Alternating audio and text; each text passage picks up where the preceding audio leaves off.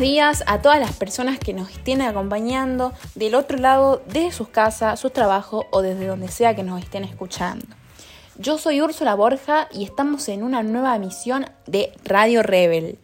El día de hoy tengo el honor y el agrado de presentarles a una persona que nos va a estar acompañando toda esta mañana y nos va a estar contando cómo se maneja la empresa en la que trabaja. Ella es Trini Lazarte. Hola a todos, el honor es mío de estar acá. Muchas gracias por invitarme, Úrsula. Gracias a vos por aceptar la invitación y por estar con nosotros. Bueno, Trini, contame un poquito, contanos a todos, ¿de qué trabajas? ¿En qué empresa trabajas? Yo trabajo en Phoenix SRL, que es una organización privada y abierta con fines de lucro dedicada a la venta de materiales eléctricos que también cuenta con la capacidad para realizar obras públicas, como el tendido de iluminación de calle, y obras civiles como la instalación eléctrica de casas, servicios de asesoramiento técnico, realización de planos, etc. En cuanto a la venta de material eléctrico, contamos con dos sucursales en las que ofrecemos productos de buena calidad a un precio accesible. Ah, sí. ¿Y cómo empezó esto? ¿Cómo surgió Fénix? Te lo cuento rápidamente. Todo empezó en 2009 en la ciudad de Salta. Al principio eran tres socios y la empresa estaba únicamente destinada a la realización de obras públicas. Fue en 2011 cuando la organización quedó a cargo de un solo socio, convirtiéndose en unipersonal. Y además de seguir con las obras, también abrió un negocio de materiales eléctricos en Tartagal. Poco a poco fue creciendo y en 2015 abrió una nueva sucursal en la ciudad de Mosconi. Buenísimo.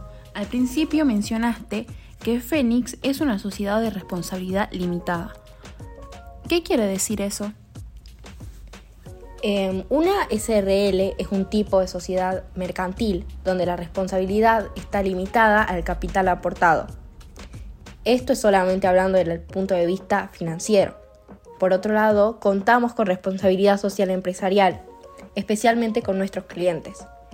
En lo particular, en Phoenix lo hacemos brindando productos buenos. Me parece perfecto. Por ahí se puede dar que cierta organización compre materiales baratos para revenderlos a un precio elevado y así generar mayor ganancia. Pero no es lo correcto. Podrías poner en riesgo a todos tus compradores. Exacto. Por ejemplo, puede pasar que los cables muy baratos contienen pocos filamentos de cobre en su interior, provocando que se recalienten demasiado y puede terminar en un incendio. Por eso, la sinceridad y la seguridad son primordiales para nosotros. Tenés toda la razón. Por eso existe un marco jurídico, ¿no? Es decir, un conjunto de normas que regulan los bienes y servicios, las personas físicas o morales que actúan, las relaciones que derivan de las mismas y los procedimientos que sirven para resolver controversias mercantiles. Tal cual.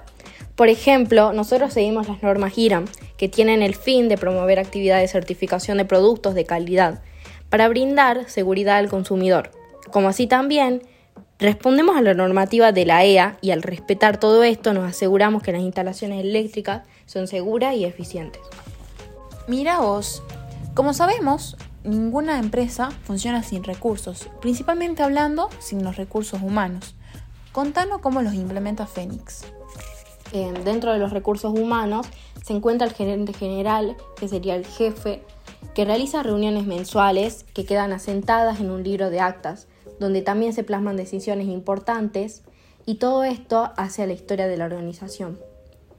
El personal administrativo que se dedica a los pedidos de los proveedores, pagos, comparación de precios, recepción de la mercadería, control, ingreso al sistema, actualización de precios, etc. Por otro lado tenemos al personal demostrador que tiene contacto con los clientes y se encarga del asesoramiento. Y tenemos un personal de obras, un equipo de obreros capacitados y encargados de las obras dirigidas por el mismo gerente de la empresa. Cabe aclarar que todo el personal está muy bien capacitado. Entre los recursos materiales tenemos el material eléctrico de venta, nuestros vehículos, como por ejemplo una hidrogrúa para realizar obras, que de hecho actualmente se encuentra alquilada por la municipalidad, y vehículos para repartir material cuando se nos solicita. Los recursos financieros son aquellos activos que o bien son dinero o son susceptibles a hacerlo. Qué interesante. Una empresa requiere de mucha organización y sobre todo comunicación para que no hayan errores ni malos entendidos. Exacto, la comunicación es esencial. Me puedo dar cuenta también que son una empresa que buscan tanto el beneficio propio como el de sus clientes, siendo en todo momento eficientes y transparentes. Así es. Por otro lado, quiero decir que, bueno, el COVID, como todos sabemos, nos afectó mucho. Tuvimos que aprender a vivir con nuevos horarios, nuevas reglas y muchas restricciones, entre otras cosas. Y es por eso que te quiero hacer una última pregunta antes de que nos sí, dejes. Decime. ¿Cómo está transitando la pandemia Fénix? Mira, al principio fue muy difícil. Me imagino. Por cómo estábamos inscriptos en el AFIP, pudimos permanecer abiertos pero por las restricciones del funcionamiento de las fábricas, muchos materiales escaseaban. El transporte también se demoraba muchísimo y los horarios, como vos dijiste, cambiaron. En Phoenix respetamos el protocolo que se pide en todos los comercios al pie de la letra. Respetamos el distanciamiento y no atendemos a personas que no traigan su barbijo. Financiación con los proveedores también cambió un montón. Después de la subida del dólar, los plazos se redujeron horriblemente escaseó el PVC, lo que produjo que los materiales hechos de esto se atrasen. Y la restricción del dólar que impuso el gobierno hizo que los proveedores solo compraran productos de alta rotación, lo que hizo que falte un montón de cierta iluminación. Aprendí mucho sobre Fénix hoy, Trini. Muchas gracias por toda la información que nos brindaste y gracias por tomarte el tiempo de venir y acompañarnos en esta mañana. No, muchas gracias a vos. Bueno, hasta acá lo dejamos. Nos vemos la semana que viene con otro programa, otra emisión. Hasta la próxima.